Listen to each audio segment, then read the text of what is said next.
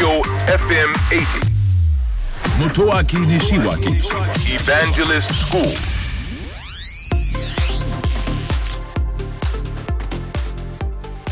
東京 FM エヴァンジェリストスクール6月17日放送分のポッドキャストをお届けをしたいと思います言葉による、まあ、コミュニケーションでですね相手からこの人賢いなとかねこの人すごくできるなこの人ものすごく仕事をうまくこなせるんじゃないかなと思わせるようなことができるんですね。まあそりゃそうですよね。人とお仕事をしている上でコミュニケーションがまあ、あまりうまくないとこの人大丈夫かな？仕事任せて大丈夫かな？という気持ちになってしまいますからね、まあ、見た目と同じぐらいですね。あのコミュニケーションというのもあの表しちゃうわけですよね。仕事ができるかできないかということをね。だからあの磨いておいた方がいいと思うんですね。で番組の中では、えー単語の使い方それを使った表現方法というのを、えーお伝えをしました。えー私はですねやはりいろいろな単語を覚えるということが大事だと思うんですがその際に決して難しい単語を覚える必要はありません。じゃあどうやって覚えればいいのかと。あの小説を読んでいただくといいと思うんですね。小説を読んでいただくとへえこんな表現あるんだ。でも分かりやすいよね。というレベル感の表現って結構あると思うんですね。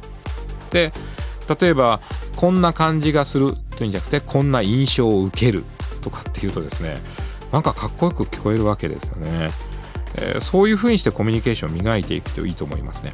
またコミュニケーションというのは、えー相手のメッセージ言葉これを聞いてそして答える返すということが基本になりますからその時に何を返していいか分かんないと思ったら別の言葉で痴漢をしたり要約をして返すって大事なんですね。例えば75%の、ま、賛成を得られましたと言われたらあえつまり4分の3の賛成を得ることができたわけなんですね。それは素晴らしい成果ですね。これ言い直すだけですね。もうごくごく当たり前のことなんですがそういうことをすることによってあこの人理解してるな。とかあこの人表現もちゃんとできるんだな。正しい。精密な方法で。とかね。そんな風に分かりますからあの要約をするっていうのも大事だと思うんですね。そしてあの枕言葉っていうのも大事なんですね。えーいろんな単語名詞にもですね枕言葉っていうのをつけることができるんですよね。例えば地域の名前であるとか商品の名前であるとか。そうするとですねより詳しくこの人の方が物事を知ってるんじゃないかという気持ちになってしまいますからなるべく多くの言葉をですね重ねて、え枕言葉にして物事を表現するといいのではないかなと思っております。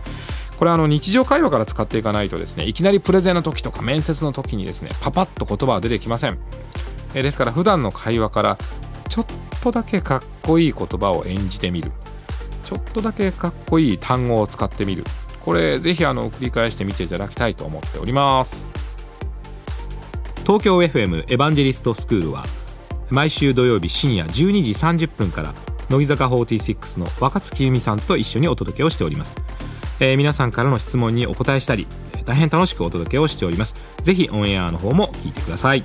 聞いてください。信じて立ち向かえ